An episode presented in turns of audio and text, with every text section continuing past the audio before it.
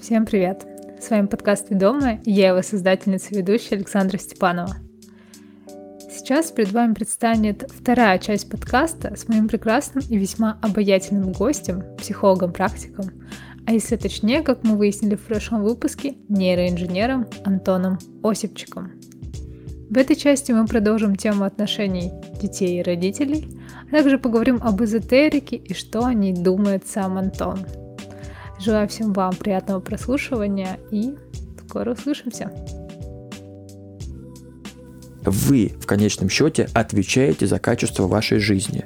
Вот чему мне приходится постоянно обучать вот этим навыкам саморегуляции, пониманием себя в кабинете, чем я занимаюсь ежедневно.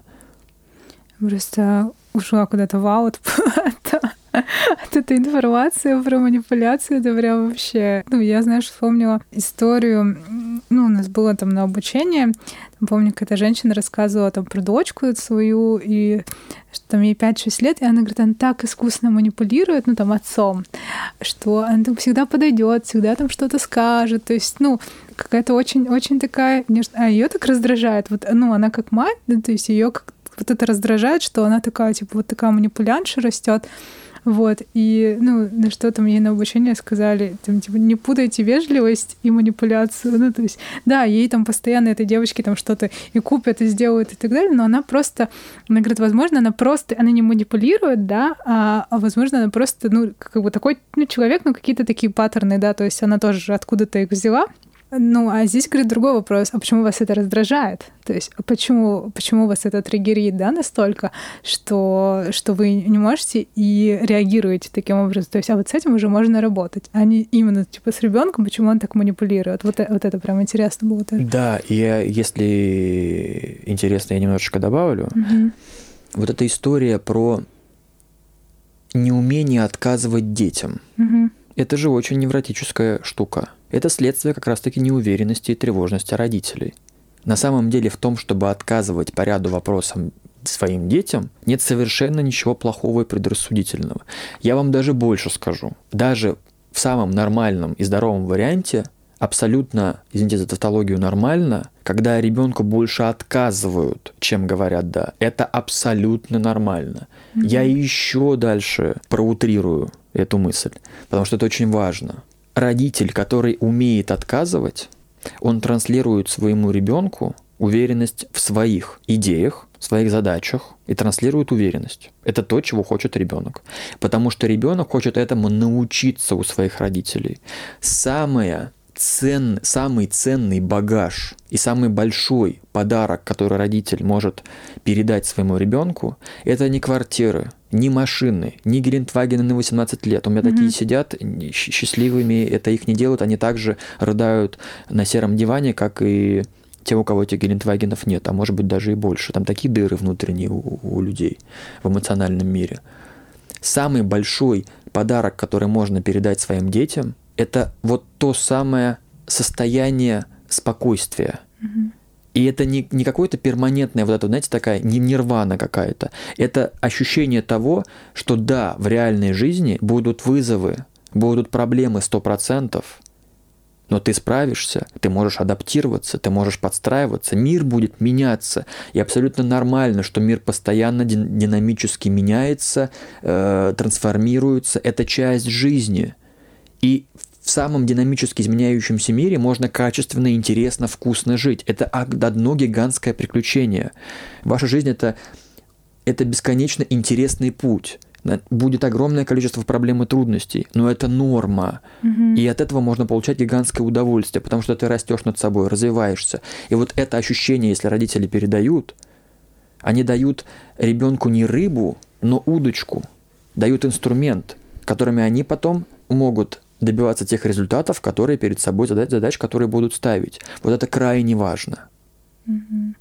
А смотри, а вот неуверенность родителей, да, и тревожность, она же тоже от их родителей, да? Сто процентов. Мы и все есть, родом из детства. И вот это вот все как бы идет вот так по накатанной, передается из поколения в поколение, да. То есть, ну, можно ли найти какую-то корневую причину этого? Или, ну, как знаешь, там вот это есть работа с родом, все дела?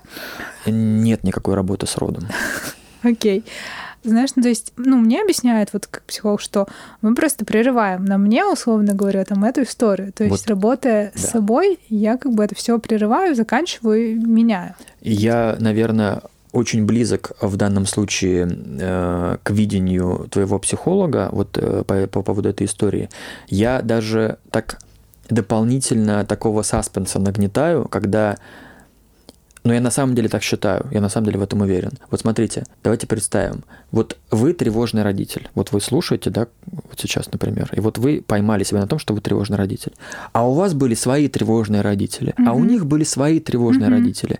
И пытаясь найти, простите, человека, который все это стартовал, это, это ничего практически применимого здесь нет. Вы, вы так и будете находиться в, этой, в этом состоянии жертвы. Кто-то тогда начал в пещере тревожные парадигмы, и теперь я это тащу. Это же позиция жертвы. Угу. Все, это приговор. Ну а что вы от меня хотите? У меня такие родители были, а у них свои предки там до десятого колена. А теперь смотрите, какая красивая и амбициозная задача начинает просто искрить перед вами. Вы же можете в рамках своей сегодняшней жизни – разорвать этот порочный тревожный круг и дать начало новому, более здоровому, более адаптивному, ну, вообще-то такому, знаете, поколению. Угу. Это же красиво, это амбициозно. Это, вот это, я когда это говорю, у меня мурашки по телу. Я не знаю, как у вас, но меня это мотивируют. Я, например, отдаю себе отчет, что там у моих родителей были тревожные родители, а у них я не буду в этом копаться, но я угу. своим детям и людям, с которыми я работаю, я хочу передавать совершенно другие механизмы, совершенно другие стратегии. А для того, чтобы иметь возможность физически передать им что-то другое, мне важно было самому стать другим человеком. А я про тревогу знаю извините, не по, не по книжкам. Mm-hmm. Я знаю, что такое падать в обмороке на свиданиях. Я знаю, что такое вызывать четыре раза за ночь скорую по поводу панической атаки. Я знаю, что такое, когда у тебя отнимаются ноги. Я знаю, что такое невротические э, заикания. Я все mm-hmm. это проходил. Панические атаки, тревожные кризы. Mm-hmm. Когда ты просыпаешься ночью в холодном, холодном поту и не понимаешь, где пятый угол, у тебя сердцепи, сердцебиение 160, и ты искренне убежден, что сейчас умрешь. И я так умирал по 6 раз за ночь. Я все это проходил. Но я для себя решил, что я сделаю все от себя зависящее, чтобы из этого вылезти порочного круга, чем вот на таком низком уровне жизни жить. Потому что жить в состоянии перманентной тревоги, ну, тот, кто понимает, о чем я говорю, человек, который несколько раз в жизни испытывал реальную паническую атаку, mm-hmm. он меня, например, очень сильно поймет. И поэтому, когда ко мне приходят и говорят, Антон Алексеевич, вам легко говорить, вы сидите здесь в белой рубашечке и нам рассказываете что-то, какие-то инструменты.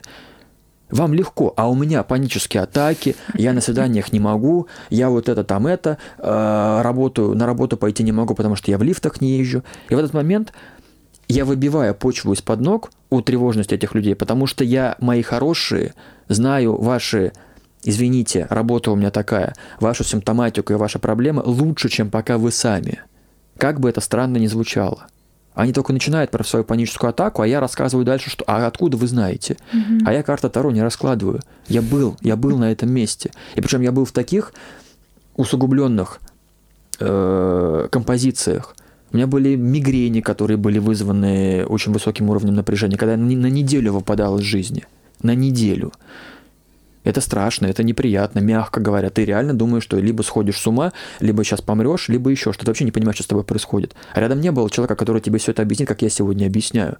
Что такое адреналин, что такое э, реакция на адреналин, почему, если ты не будешь себя дальше накручивать 4 минуты и реакция будет спадать. А у нас сейчас еще такая проблема, что у нас гигантское количество информации mm-hmm. в интернетах ваших молодежь. Я-то уже старый пердун. Вот, и только учусь в ваших интернетах этих пользоваться. Информации столько, что вот у нашего предыдущего поколения родителей и бабушек ее не было, это одна проблема. А теперь ее столько, и она настолько разношерстная, что в ней люди теряются. И это уже другой уровень стресса. И когда говорят, ну вот а что вы хотите? Тогда вот не было же информации вот у наших родителей, к, псих, к психологам да, они не это ходили. самое такое меня так раздражает, я не а знаю. А вы думаете, сейчас принципиально по-другому? Сейчас огромное количество этих психологов, к которым, к которым приходят люди. Я, я наслышан этого каждый день. Приходит mm-hmm. девушка и говорит, Ну вот мы тут маткой подышали, понимаете, третье рождение, она, она выползла там у нее из-под ног. Но что-то как-то у меня панические атаки не прошли. А с чего они должны пройти-то у вас? И к таким людям ходят, понимаете? Это очень серьезный вопрос. Да, мы подбираемся к теме вообще изначально, о которой мы хотели поговорить в этом подкасте, об эзотерике. Я помню, да, Антон как-то говорил, что, можно сказать, любимая тема такая. Вот. А, но я еще, не знаю, у меня миллион вопросов просто возникает в моменте.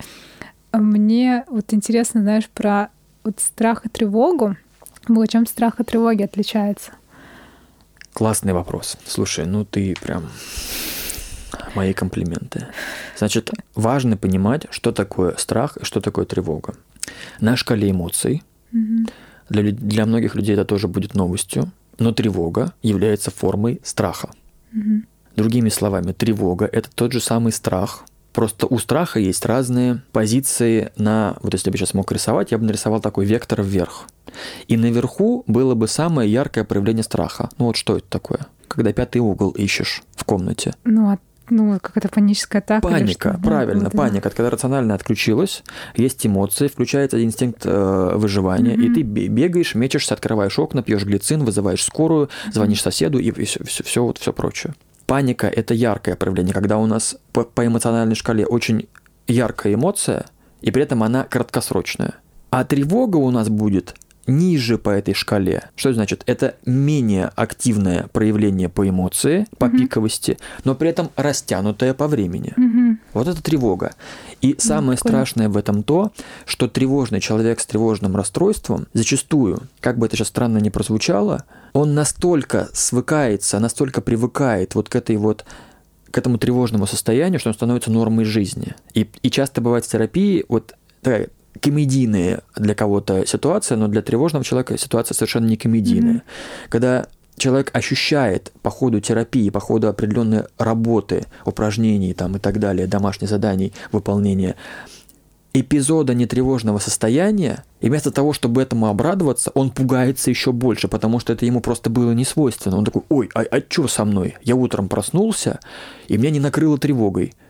И из-за того, что его не накрыла тревога, его накрывает тревогой, потому что для него это не свойственно. Придется потому что перестраивать психику, перестраивать эмоциональные, эмоциональные вообще вот эти все механизмы. Новое состояние, оно может тревожить, потому что тревожного человека пугает все новое. Понимаете, как интересно? Угу. Знаешь, у меня на самом деле такой вопрос был с подвохом, потому что у меня есть определенный ответ на него. Я как-то смотрела лекцию по нейропсихоанализу одного американского психоаналитика. Вот. И он тоже объяснял, что там с чем страх и тревоги отличалось, но он объяснял с такой точки зрения, что у страха есть какой-то объект, условно говоря, да, то есть а... Сейчас, да, сейчас я договорю немножко, и просто Антон такое лицо скорчил, да, Вот. Ну, то есть он объяснял, типа, это, знаешь, ну, тревоги как будто не то чтобы нет, но, то есть он потенциально есть. То есть он объяснял, что, вот, например, вы где-то э, в Африке, вам нужно переплыть какую-то речку э, с мутной водой, вы точно знаете, что там есть крокодилы, и вот пока вы плывете, у вас тревога. То есть вы знаете, ну, что в какой-то момент появится, возможно, крокодил, может не появится и так далее, да, то есть, но вы пока вот вы в этой какой-то потенциально опасной среде, у вас все равно есть вот эта тревога. Как только появился крокодил, это уже страх, потому что объект есть, условно говоря.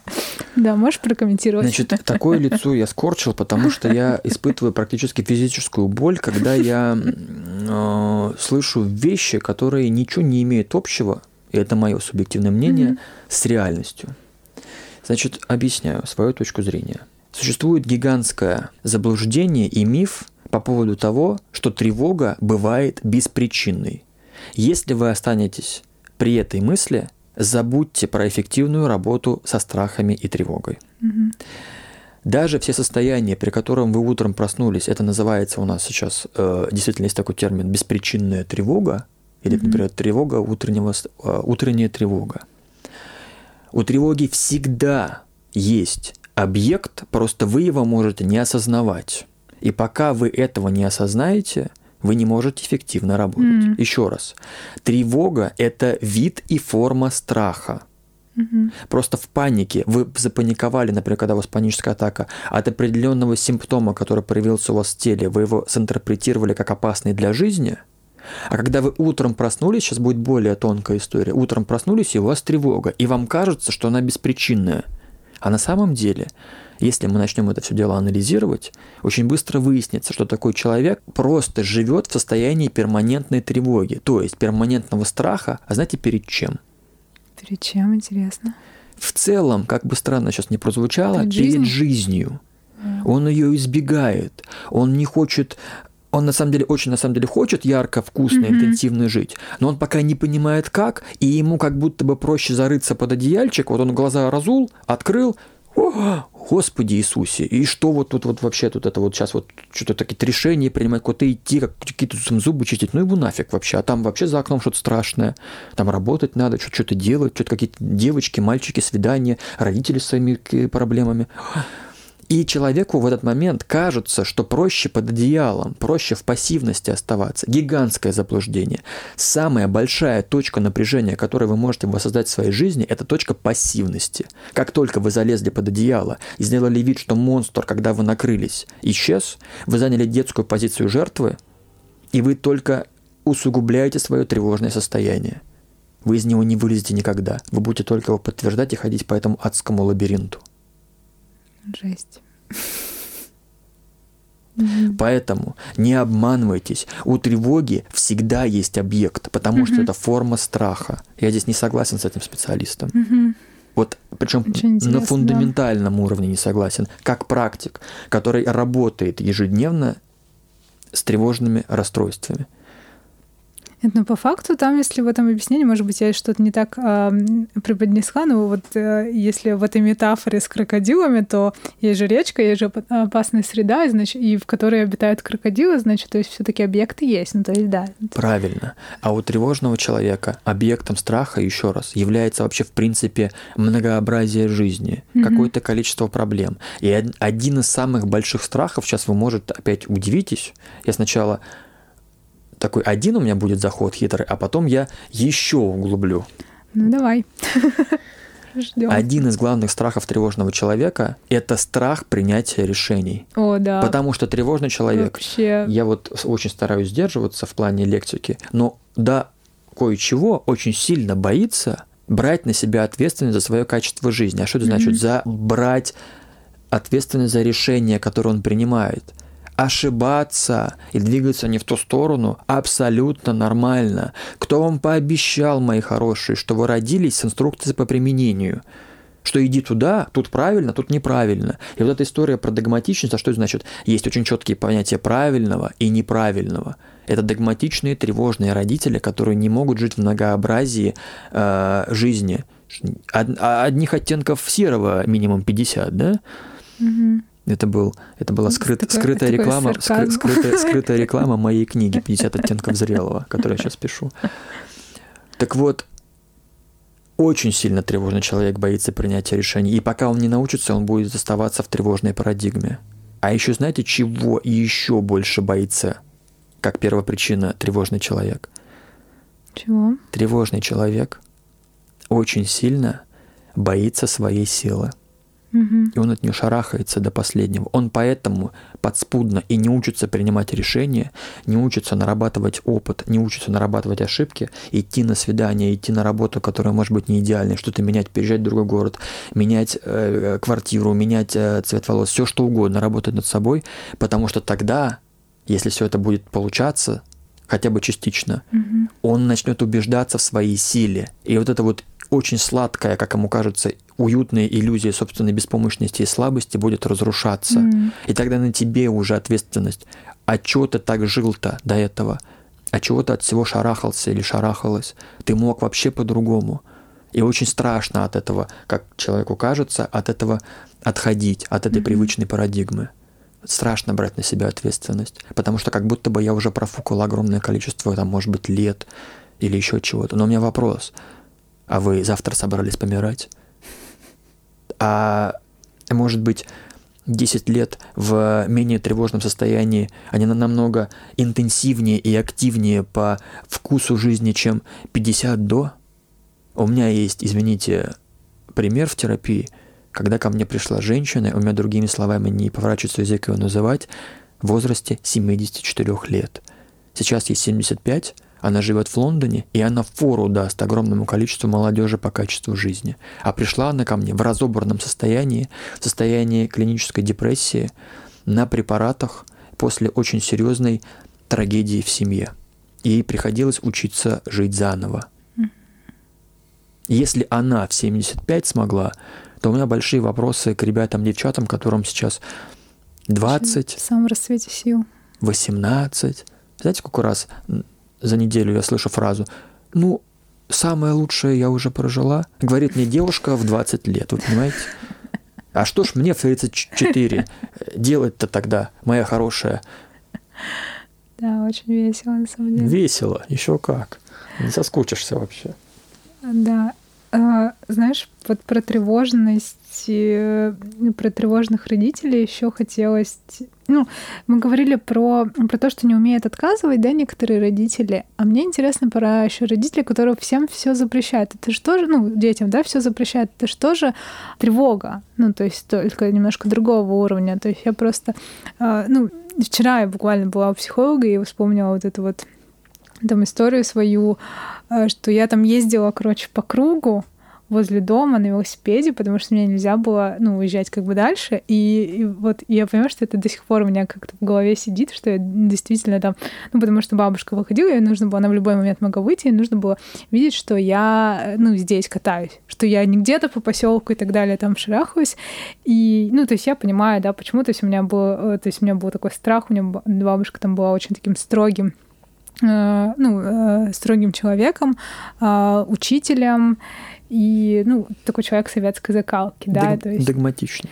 Да, и, ну, и вот, вот это вот все равно, хотя несмотря на это, я, ну, я понимаю, что я убежала от этого всего, там, в 16 лет я поступила в Новосибирск, уехала, в общаге жила, то есть, ну, как бы сейчас я где-то уже здесь, в Москве, собственно, то есть, да, я там приезжаю, меняю квартиры, еще что-то делаю, то есть, но все равно периодически что-то вот есть такое, э, как будто бы, ну, отсутствие такое чувства свободы не, не хватает. Вот, то есть все равно. И вот вопрос про принятие решения тоже для меня он сейчас такой актуальный. Я постоянно, ну, очень часто бывает, что я там не могу принять решения какие-то, да, то есть либо эти решения э, как-то принимаю, исходя из определенных каких-то обстоятельств. Ну, не то, что там обстоятельства прям случились, и вот все, ну, тебе вот чисто вот это решение принимать, да, нужно. А то есть какие-то обстоятельства произошли, у меня что-то в голове прищелкнуло, и я такая, ну все, типа, двигаемся в этом направлении, да, и так далее. Вот, у меня сейчас просто история произошла с визой, что мне отказали, а мужу дали визу во Франции, мне отказали.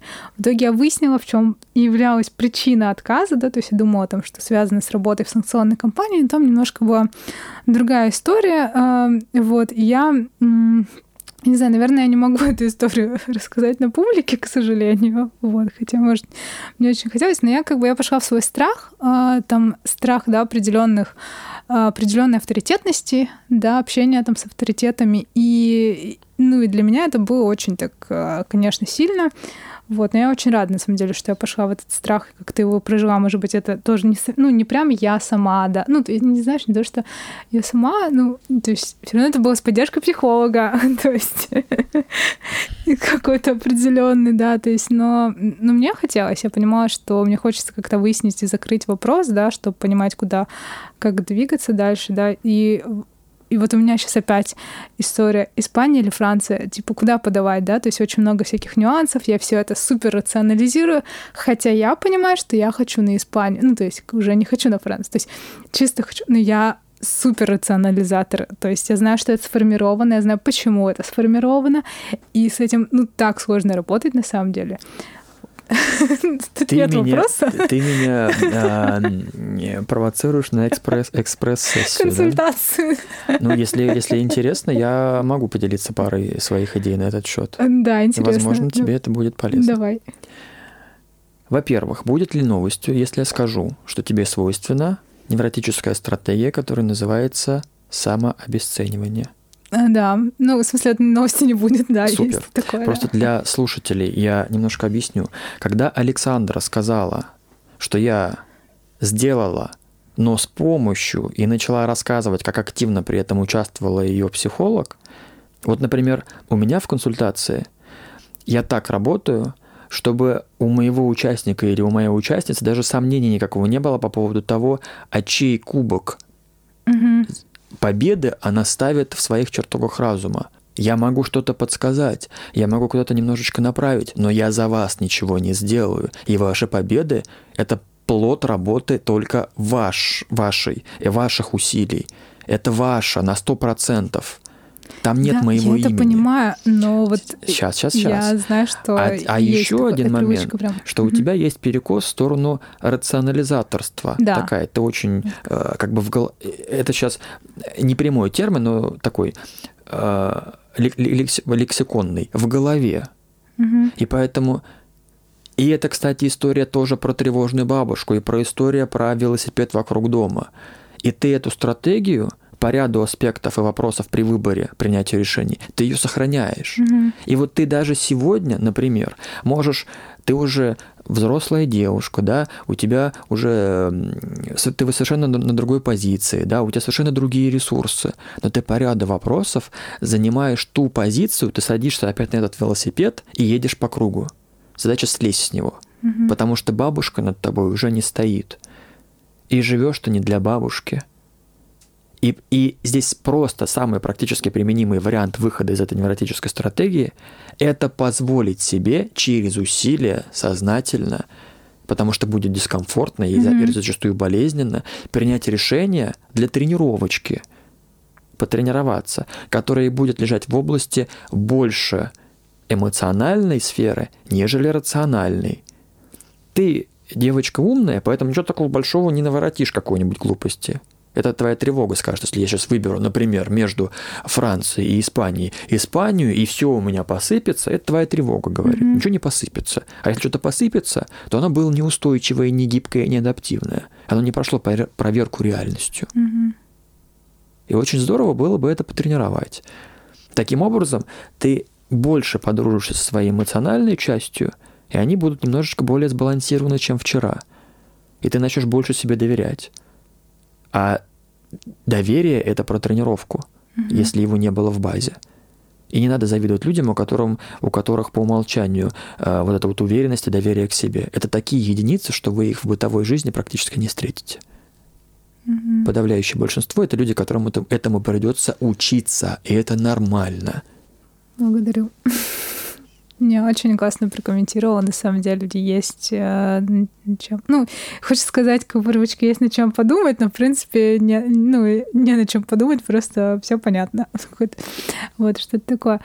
А давай перейдем вообще к теме эзотерики и твое вообще отношение к эзотерике, к людям, которые дышат маткой, к вот этим всем вопросам медитации, вопросов еще каких-то гуру или не гуру. Ну, то есть вот обратиться. Э, наверное, мы здесь религию брать не будем, да, то есть э, в таком контексте, ну, то есть вообще никак. То есть это, это именно касательно того слоя, который относит себя к эзотерике. Вот. Ага. Какие, э, вот знаешь, сейчас Подожди, вот вообще эзотерика миф или наука? Но это, наверное, странный, да, вопрос, как бы, потому что эзотерика, в принципе, не называет себя наукой. Но вот как есть астрология, наука о звездах, да, о том, как они... Ну, есть астрономия еще, да, то есть есть астрология, да, что сейчас очень много людей, вот астрологов, а еще там каких-то таких специалистов, а, которые, ну, тарологов, да, как ты, собственно, говорил, которые там где-то считывают информацию, ага. которые им поступают. А вот есть еще какие-то та, та, астропсихологи, тароаналитики и, да, и да, прочее, да. прочее, да. Очень интересные, конечно, ребята с девчатами. Угу. Что такое, с моей точки зрения, эзотерика? Угу. Это инструмент тревожного в базе человека, каким-то образом эту тревогу снять, угу. При этом максимально складывая из себя ответственность за собственное качество жизни. И не надо по этому поводу обманываться. Всегда возьмем любое учение или любое какое-то веяние, мы в своей основе мотивов увидим вот это. И сейчас может обидеться на меня большое количество слушателей, но я это скажу от большой любви и уважения к людям. Объясню. Потому что я слишком люблю и уважаю людей, чтобы поддерживать их деструктивные иллюзии. И слишком уважаю себя, чтобы этим заниматься.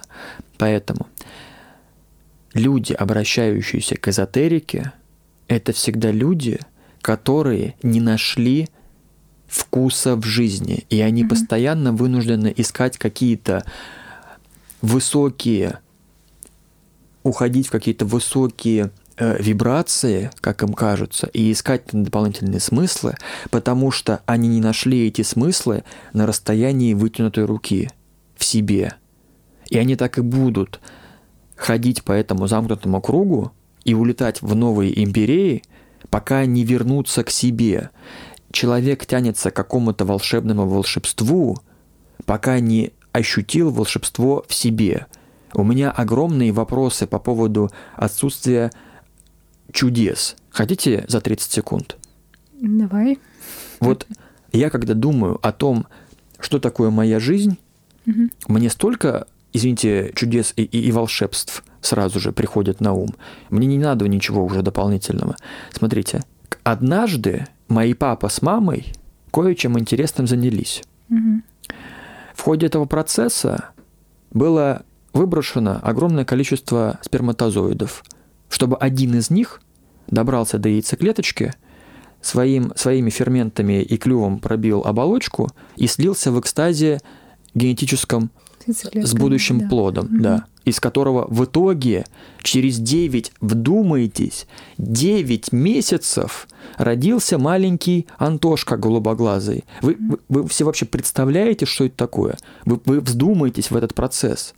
За 9 месяцев две клеточки выстроились в новый организм, который будет рожден, который будет принимать решения, который будет оказывать, возможно, большое влияние на мир, это, это не волшебство. Если mm-hmm. для вас это не волшебно, я не знаю, какие вам нужны чудеса. И вот мы сейчас mm-hmm. с вами сидим и говорим, а когда-то нас не было, относительно недавно.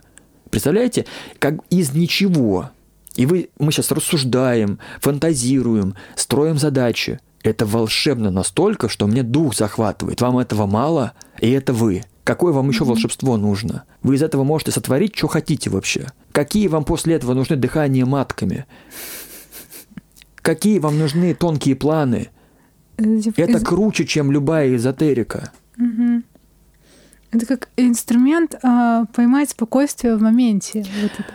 это инструмент иллюзорного Спокойствие. Спокойствие, потому что вы не можете быть спокойными, когда от себя уходите. Угу. Не можете, в принципе. И вы будете искать дополнительные инструменты. Вас, например, торкает сегодня какое-нибудь учение Оша, а потом оно перестало вас торкать, потому угу. что потеряло такой вот флер таинственности и романтизму. И вы двигаетесь дальше, и вы так и двигаетесь по этому лабиринту. А надо было сделать, ну что значит надо было? Было бы здорово, если хотите реального спокойствия.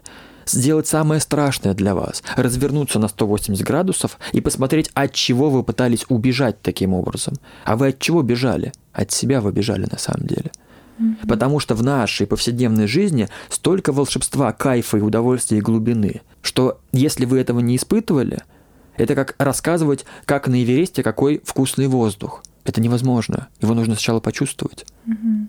И поэтому я мы не в церкви, я не предлагаю себе верить, я практик. Проверяйте, попробуйте, развернитесь на 180 градусов, посмотрите, что осталось сзади, от чего вы бежали. Это, кстати, принцип работы с любым страхом, если что. Угу. Вот да. я всегда э, человека, уходящего в эзотерику, вижу, как, знаете, э, Почему-то только в американских фильмах, вот из детства у меня такая вот картинка сохранилась. В, вот в российских фильмах, там, советских, никогда такого я не видел. Вот эти вот дети-садисты, которые привязывают к кошке, э, к хвосту эту связку ржавых банок, знаете? Mm-hmm.